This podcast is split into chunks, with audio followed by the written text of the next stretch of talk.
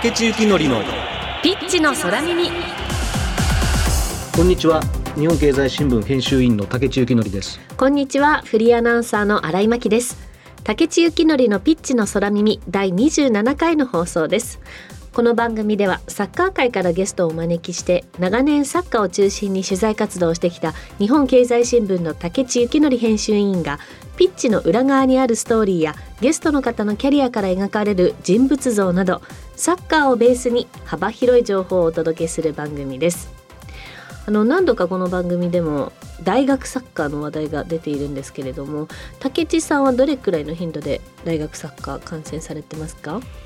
それがですね恥ずかしながらあまり見てないんですよね、へうん、特に J リーグができてはい。週末の取材スケジュールが J リーグで埋まればはい。埋まるようになるほどはい。大学サッカーになかなか行けないっていうことになってしまいもうあの年末の大学選手権とかはい、ああいうもう限られた時期しかなかなか見るっていうことができなくなっちゃってるんですけどね。うん、どんなイメージとかありますか？まあでもすごくいい選手が出てくるというところであと何て言うんですかね。なんか昔強かったところが必ずしも今、うん。一部にいたところが二部に落ちたりするようなこともあったり。はい。全国的にそのいろんなあの大学選手権見てても優勝するところに変化が出てきたっていう感じはしますけどね。はあはあ。はいえー今日のゲストはですね阪南大学サッカー部元監督の須佐哲太郎さんです。CM の後ご登場いただきます。どうぞお楽しみに。この番組のツイートはハッシュタグピッチの空耳でぜひつぶやいてください。それでは竹地幸典のピッチの空耳この後キックオフです。この番組はヘーベルハウスの提供日本経済新聞の協力でお送りします。帰る場所があるから戦える。待っている人がいるから頑張れる。そして未来を夢見ることができるから生きてゆける。それは一流のサッカー選手もあなたも同じはず。だからヘーベルハウスは応援し続ける「オール・フォー・ロング・ライフ」ヘーベルハウス。竹地幸典のピッチの空耳日本には大学サッカー出身でプロになった選手が非常にたくさんいます。若いうちにプロの世界に飛び込んだ方がいい海外に行った方がいいという話を耳にすることもありますが昨年のカタールワールドカップに出場した日本代表を見ても実に9人が大学サッカー出身者でその重要性はますます増しているとも感じます。今回は日本サッカーにおける大学サッカーの役割とは何かと題して須佐哲太郎さんと日本経済新聞の竹地幸則編集員に深掘りしていただきます須佐さん今日はよろしくお願いいたしますよろしくお願いします。よろしくお願いします。まずは須佐哲太郎先生のプロフィールをご紹介します須佐さんは1955年福岡県のご出身です筑波大学大学院体育科学研究科博士課程を満期退学後阪南大学流通学部教授になられるとともにサッカー部の監督を務められます。就任当初は関西リーグ3部だった阪南大学サッカー部が須佐監督が実践するスポーツ技術論トレーニング論によって瞬く間に一部リーグまで駆け上がり全国屈指の強豪校として知られるまでになりました。チームを率いた34年間で関西学生サッカーリーグにおいて春秋リーグ含め12回優勝。2001年と2012年には総理大臣杯で日本一に輝いています。その間60人以上の J リーガーを輩出し続けました。そして2021年末に監督を優退。現在は講演会などで精力的に活動されています。ということで須佐さんをお迎えしてお話を進めていきますが今日のテーマは大学サッカーの役割とは何かです。あのそもそもなんですけれども竹地さんと須佐さんはいつからお知り合いなんでしょうか？ずっと遡って私あの大阪に転勤してですね、はい。3年間大阪で仕事したことがあるんですね。はい、でそれが1996年から99年までなんですけどはいその最初に行った年にですね、はい。関西の大学サッカー界に 面白い人がいるよというのは聞いていたので、はい。えーその人はその判断台の須佐監督だというのも教えられていたので、はい。じゃあ会いに行こうかなと思って会いに行ったのが始まりなんですね。須佐さんその時はだから阪南大でもう指揮を取り始めて何年目ぐらいですか？えー、9年目ぐらいですかね。あのうん一部に上がって3年目ぐらいですね。96年って言えば。もう一部に上がってたんですね、その時に。須佐さんはその時の竹地さんとの出会いは覚えてらっしゃいますか？はい覚えてます。あのー多分書道負荷理論というね、はい。い、うのに基づいてトレーニングをしてて寮のお1階にねそのウエイトトレーニング数が少なかったですけど置いてたんですよ。はい。で武井さんの初対面の時にもうジャージの下だけだったかもしれないけど持ってきてたのでこいつはこいつって言ったら言いませんけど おもろいやっちゃとはい。思いまして、はい。うわもうこれはもうこんな人が関西に来てくれたら非常に嬉しいと思いました。竹地さんどういう狙いで？いやだからその書道負荷理論っていう理論理論をまあそれ知ろうと思ったらはい。実際そのマシンを使って自分で体感するのが一番早いのかなと思ってまあ分かるかどうか分かんなかったんですけど、はい。まあ実際にやってみるのが一番だろうと思ってジャージの姿で行ったんですけどね。その書道負荷理論ってあの簡単に言うとどんなものなんですか？筋肉は引き伸ばしたら縮むっていう性質がありますよね、はい。それを最大限利用すると、えーで動作の最初に、えー負荷とスピードを与えて慣性の法則で一気にピョンとこう伸ばしていくと。そうすると筋肉の収縮があのスムーズになる。で弾力性を筋肉に持たせることができると。で逆に動作の週末に負荷がこうかかったりすると動きが悪くなる。で末端が太くなる。でそれを、ま、太くなった末端は重りになると。でまあ初動作に打ち勝つ弾力性が、まあ、筋力であると、まあ、規定していいってるっていうことですね。ほそういう理論です。うなんかイメージバネのある感じのそうですね。ね、筋肉っていう感じですね。書道負荷理論をやってらしたのがその阪南大だけだったんですか？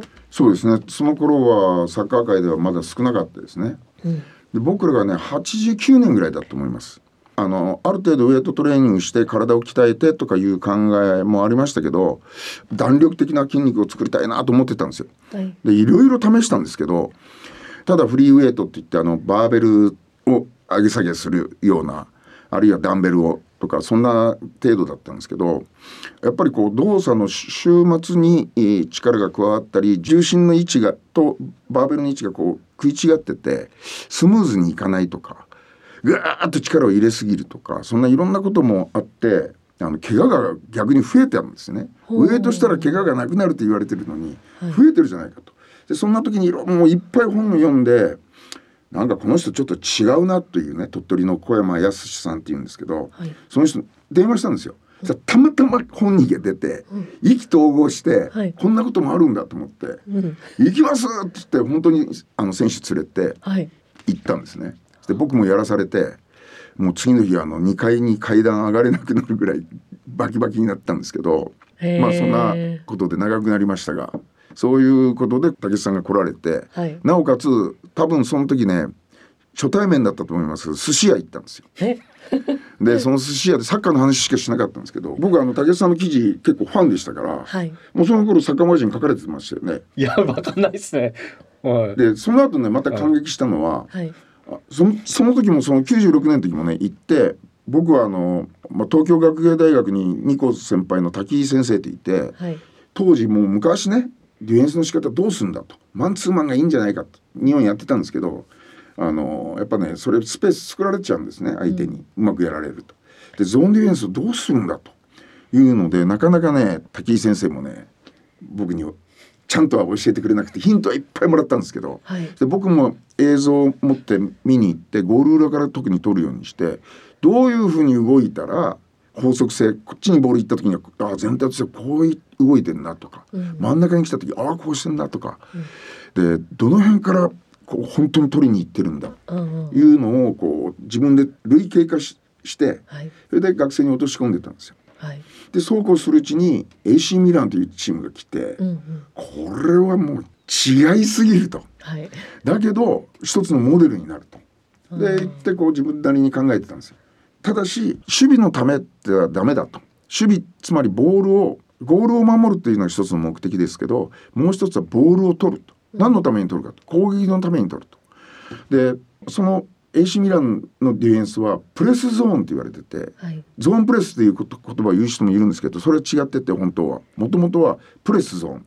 ゾーンを圧縮するんだと、圧縮してボール取ると逆サイドに広く8分の1ぐらいまで圧縮するんですよピッチの。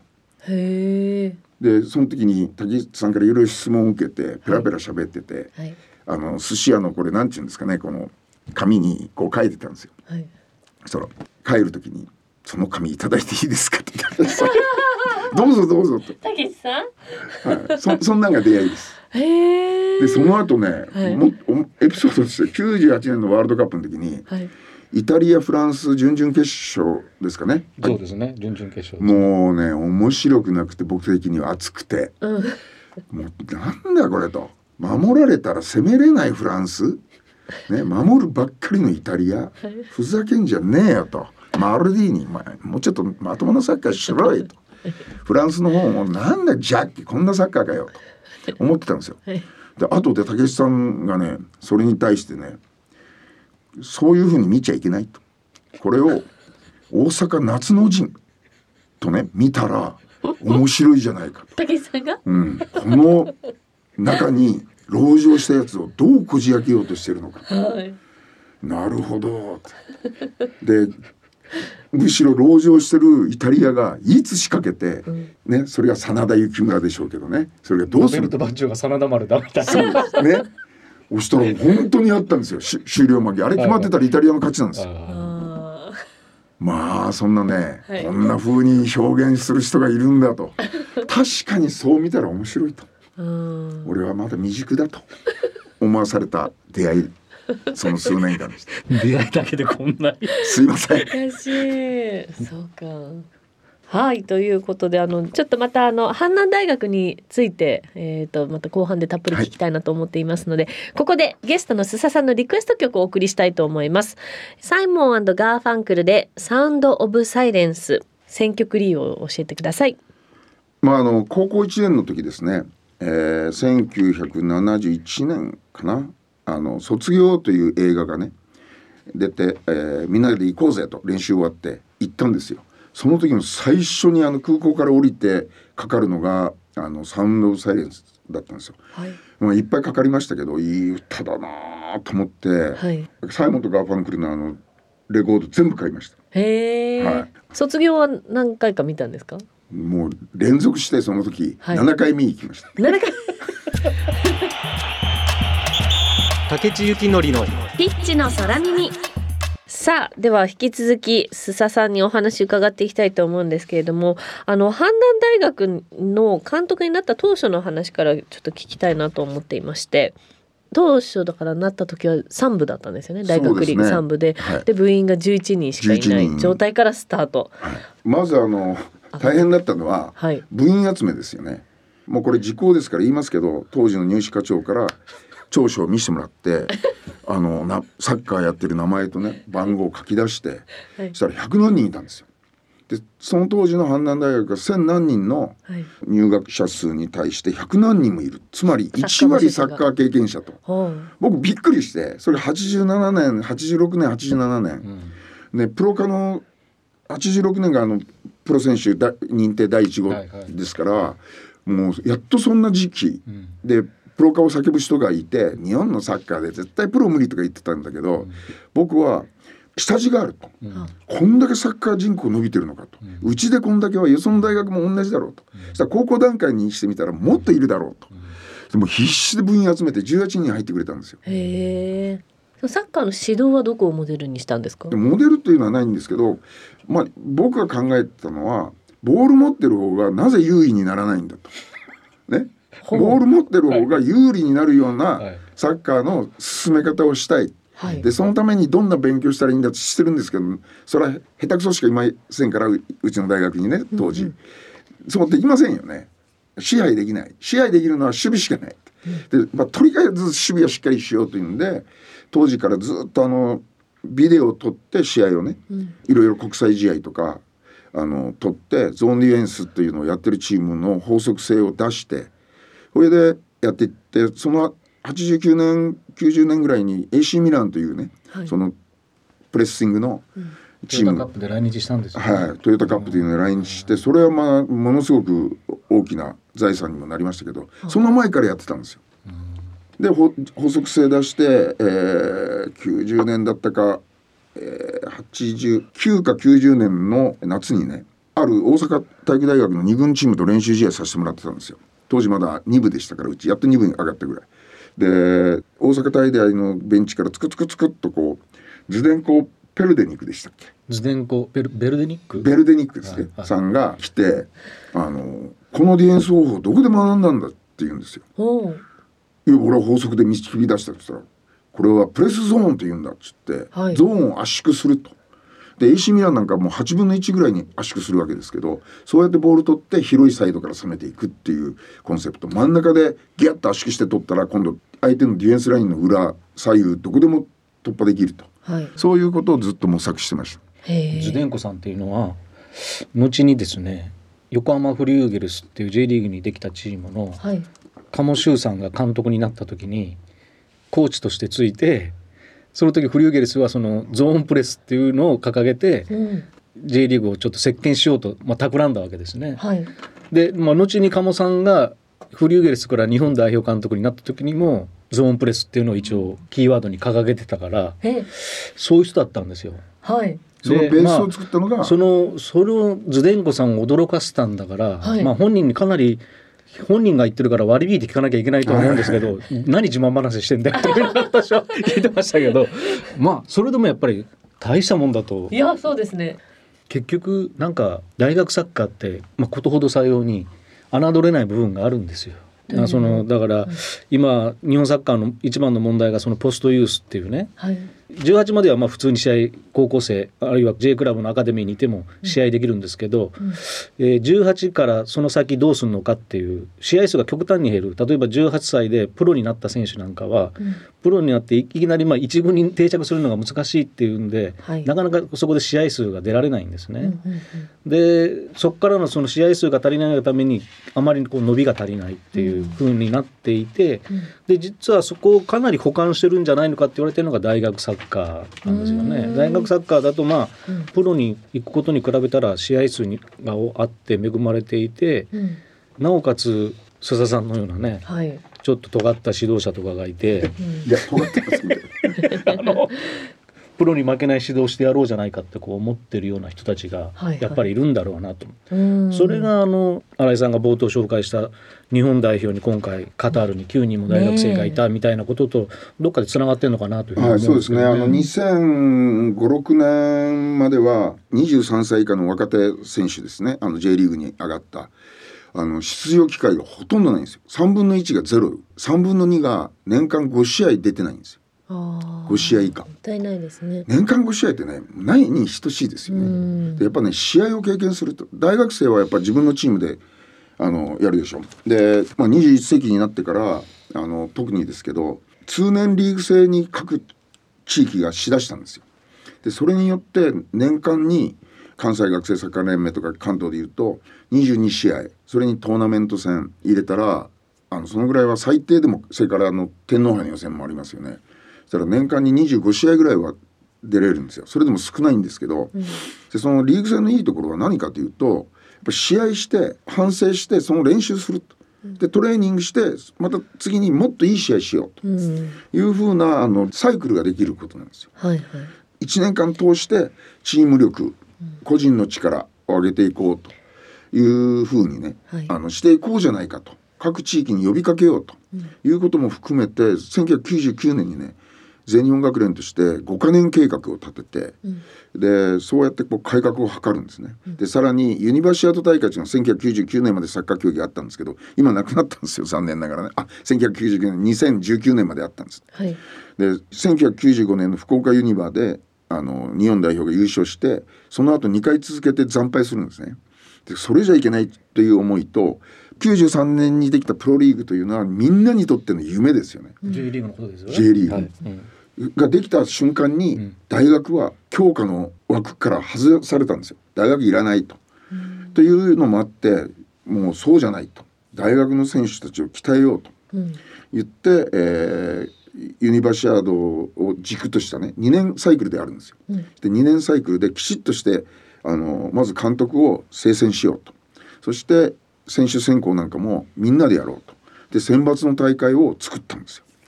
それはもう伝送さんにねものすごくお世話になって。で亡くなりましたけど東海大学の宇野先生がねやっぱり相当尽力されて、そういうのができて、強化して。でユニバーシアード行くといろんなこうタイ違うタイプのね、うん。選手とできるんですね。例えば2001年のユニバーの時の前の年にアルゼンチン代表とやったんですけどね。18歳チームですよ。なんでふざけんなと。一つカテゴリー21歳じゃないですか。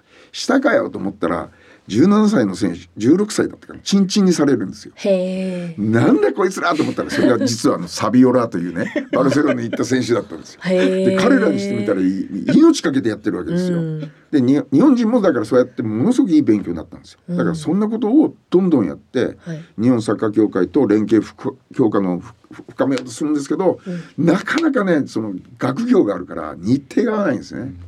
でもそうやって地道にやった結果2009年ぐらいからねもう逆転現象が起こって J リーグの新入団選手の560%が大卒者になっていくんです。でその結果あの三笘とかあんなんが出だして9人ですよね。うんうんうん。三笘なんかもだからユニバで優勝してんですよね。はい。はい。そんなにあのよ予算っていうかその大学サッカーってそのないです。ないだからユニバーシシアードがあった時は、はいユニバーシアードはあの JOC 日本オリンピック委員会が出してくれるんですよ。はいでさらに強化費をもらえるんですよ。でそこで行けるんですよね。うんでそれと伝送さんのあれであのお金で、うんあの各地域選抜大会やってそこからまたいい選手を吸い上げて海外遠征行かせるんですよ。うんでそのお金はあったんですよ。それからこれはね、まあ、トレーニング費用って言って J1 に出すと120万各チームに入るんですよ。そのうちの4割を全日本学連が吸い上げるというね。でそのお金ってやっぱ相当 J リーグにあそのどんどん行くからうん。でかいわけですよ。だからそうやって強化をしていって今今年からに20%になったらしいんですけどね。ただね120万 J2 は60万ですよね今。で J3 は30万とかね。少ないんですよ。少ないんですね、うん、でも本当大学サッカーの役割ってだからその J リーグの他他になってるというか。そうですね。下支えはしてる。でもそれは本当の目的じゃないじゃないかという人がいるんですけど、やっぱりこうサッカーを追求していくとサッカーだけにとどまらない。海外遠征した時にいろんな人にお世話になるわけですね。でそういう挨拶の仕方を覚えたりとかね。ー。で当然あの勉強しないと単位取らないと卒業できませんからはい。そういったやっぱ苦労、はい。で本当にあのいい選手になろうと思ったら生活面をねはい。あのきちっとしなきゃいけないだろうと。まあ新井さんも大学サッカーやってたんだから、はい。あれわまあ分かるところありますよねきっとね。そうです結局例えば最上級生とかになっていけばいくほどはい。チーム全体をもうまとめなきゃいけないとかっていうそうそうそうなんです。そういう役割だって振られちゃうわけですもんね。それは例えば J に入って18で入ってうん。22歳ぐらいになった時に別にチームを仕切る立場になってるわけでもないですからね。うんそうですいやあのうんねその考えはねものすごく教育的にでかくてはい。やっぱりこうガキ大将じゃないですけどそういうやっぱ大将になっていくね。で大将をこう支えていく人間とかね。そういうのでこういろいろな組織のことを学んでいくんですよね。うん。でそういうのがやっぱ大きいと思います。またやりたくなりました。サッカー。大学1年からまたやりたくなりました、えー今日は貴重なお話本当にありがとうございました。ここまで須佐哲太郎さんと一緒にお話をしてきました。ありがとうございました。ありがとうございました。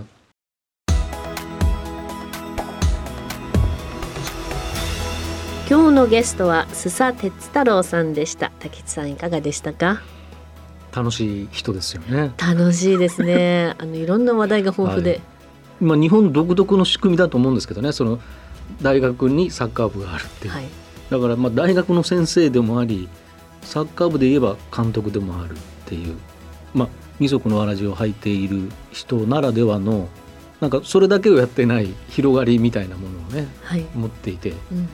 えーそれがこうその人のこの指導者としてのまあ魅力にもなっていてうん、きっと面白いだろうなとこう教えられてる方もねはいはいはい、ああいう人の下で学べるっていうことをねうん、まあ、それがなんかあの大学でもサッカーやってもいいかなと思うようなはい。選手の動機につながってたりするんだろうなという気はしますよね。なんか文字通り本当に捧げるんだなっていうふうに思いました。はい。あのその技術的なことだけじゃなくてじゃあはい。知識とか、はい。じゃあ食事面とかうん。精神的なこととか人間としてのうん。あの学びとかもたくさんあって全部をその一人の監督から得られるってすごいラッキーというかそうですね。ねいい4年間ですよね。うん。さて番組はラジコのタイムフリー機能によって放送後も1週間お聞きいただけます。そしてラジコには番組を SNS でシェアする機能があります。ぜひ番組を拡散してください。放送後にポッドキャストでも配信しますさあそろそろお別れのお時間ですが次回も須佐哲太郎さんにご登場いただきまして大学サッカーのこれからをテーマにお話を伺います。どうぞお楽しみに。ではまた来週。お相手は日本経済新聞編集員の竹地幸則とフリーアナウンサーの新井真希でした。この番組はヘーベルハウスの提供日本経済新聞の協力でお送りしました。